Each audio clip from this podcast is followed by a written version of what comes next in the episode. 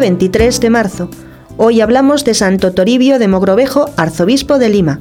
El Concilio Plenario Americano de 1900 lo llamó la lumbrera mayor de todo el episcopado americano, y los historiadores dicen que Santo Toribio fue uno de los regalos más valiosos que España envió a América.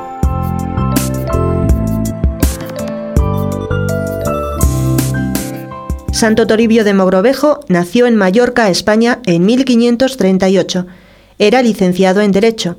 Fue nombrado para el delicado cargo de presidente de la Inquisición de Granada por el emperador Felipe II.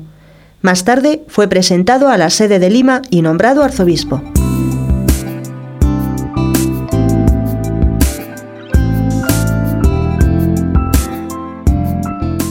Llegó al Perú en 1581.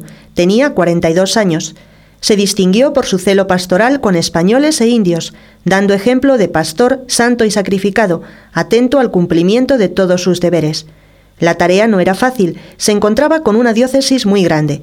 Su arquidiócesis tenía dominio sobre Perú, Ecuador, Colombia, Venezuela, Bolivia, Chile y parte de Argentina. Lima estaba en una grave situación de decadencia espiritual.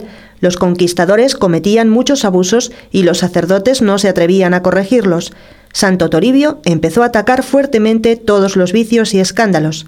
Las medidas enérgicas que tomó contra los abusos que se cometían le atrajeron muchas persecuciones y atroces calumnias, pero él callaba y ofrecía todo por amor a Dios.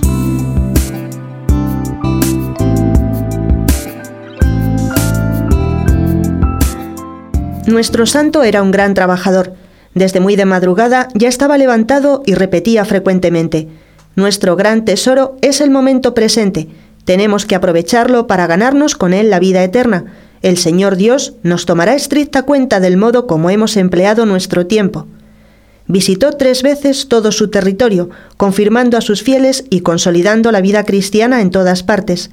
Alguna de sus visitas a la diócesis duró siete años. Logró la conversión de un enorme número de indios.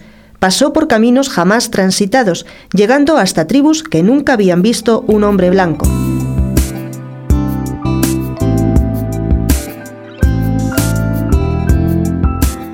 Celebró tres concilios provinciales en Lima y reunió trece sínodos diocesanos. Fundó además el Seminario Conciliar de Lima, el primero de América.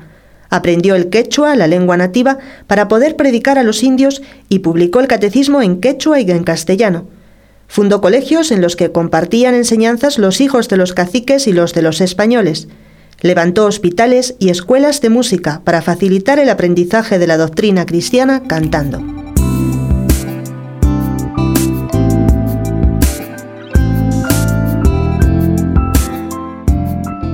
El 23 de marzo de 1606, un jueves santo, atendido por uno de sus misioneros, murió en Saña, en una lejana región y una pequeña capilla de los indios, donde estaba predicando y confirmando a los indígenas. Su cuerpo, cuando fue llevado a Lima un año después de su muerte, todavía se hallaba incorrupto como si estuviera recién muerto.